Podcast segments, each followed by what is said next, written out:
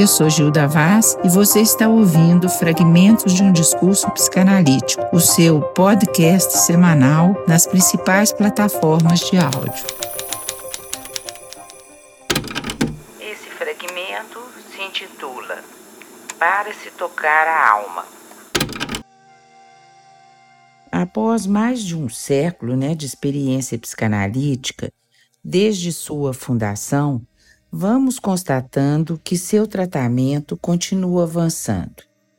Não posso dizer que a clínica psicanalítica seja a mesma desde os tempos de Freud, embora conserve alguns procedimentos básicos, como o método da associação livre e sua articulação numa cadeia de significantes. Quando digo básicos, é no sentido de que esses dois métodos, que na verdade são equivalentes, estão na base e fundamento do trabalho analítico e se confirmam até hoje na sua eficácia. Entretanto, embora constitui o que Freud se refere como a regra fundamental de uma análise, este procedimento foi se reduzindo com o tempo Durante muitos anos, a associação livre, a rememoração, a historicização, enfim, esse tempo que a gente pode dizer simbólico do trabalho analítico predominou nos tratamentos. Foram muitos anos de blá blá blá, até que se pudesse chegar à questão pontual de cada um. Com Lacan, isso se reduziu muito ele começou por reduzir o tempo das sessões, reduzir ou aumentar, mas a tendência né, foi mais reduzir, introduzindo uma outra dimensão do tempo que se definiu como tempo lógico e não cronológico. A operação do corte já faz né, uma marcação pontual o conceito de ato analítico foi cortando a linha extensa que puxava as análises para um trabalho sem fim. A interpretação analítica, pela sua dimensão de ato, foi definindo melhor o foco do campo de trabalho, discernindo as estruturas a serem operadas. A repetição passou a ser um instrumento de definição desse foco. Repete-se, repete-se e volta-se sempre ao mesmo ponto. O girar em círculos foi desenhando o percurso da pulsão ao redor do vazio interior do ser de cada um.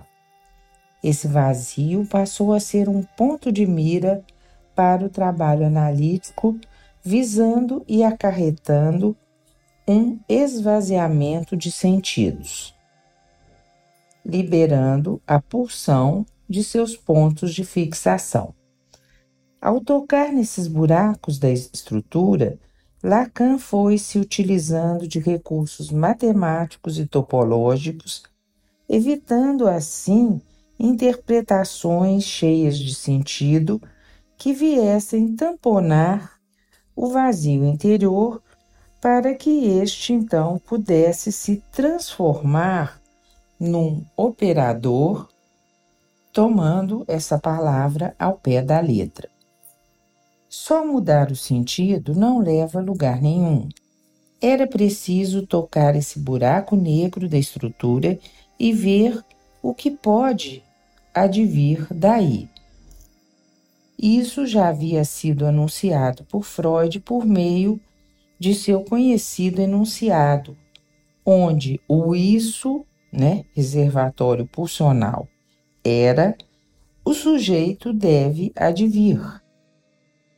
Portanto, o que pode advir desse vazio é o sujeito, né, ou é posição de sujeito.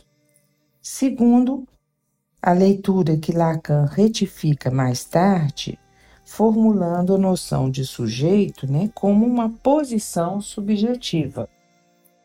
Os termos usados por Lacan né, no seminário Momento Concluir, né, o livro 25 dele, indicam o modus operandi desse trabalho. Perfuração, torção, corte, sutura, enodamentos, enfim, são termos que nos levam a um manejo que aproxima o trabalho analítico de uma operação cirúrgica. Hoje conhecemos por meio né, das cirurgias robóticas como se perfura, se vira, se revira e se retira um nódulo do corpo. É preciso localizá-lo e ir direto ao ponto. O reviramento funciona como um empurrão cuidadoso, né, quase que cirúrgico, em direção ao buraco do real para que se possa tocá-lo. Esse manejo revira o eixo da estrutura, ajustando-o à posição subjetiva de cada um. Esse ajuste libera o sujeito dos pontos de fixação em que ele se aprisionou. Lacan, nesse seminário 25, ele utiliza o termo tocar a alma é interessante porque não é um termo assim tão teórico, né? Tocar a alma, mas ele usa isso no sentido né, que nós estamos tentando precisar aqui. Isso nos permite entender esse ponto de ânima, aquilo que anima, aproximando-o do conceito lacaniano de objeto A, causa de desejo, causa do que anima o sujeito. É isso que nos permite suportar o intolerável do mundo. De uma posição dividida por estrutura, capengando, mas seguindo em frente. Como diz a letra da música de Almir Sarter, que é a seguinte: só tenho a certeza de que muito pouco eu sei ou nada sei.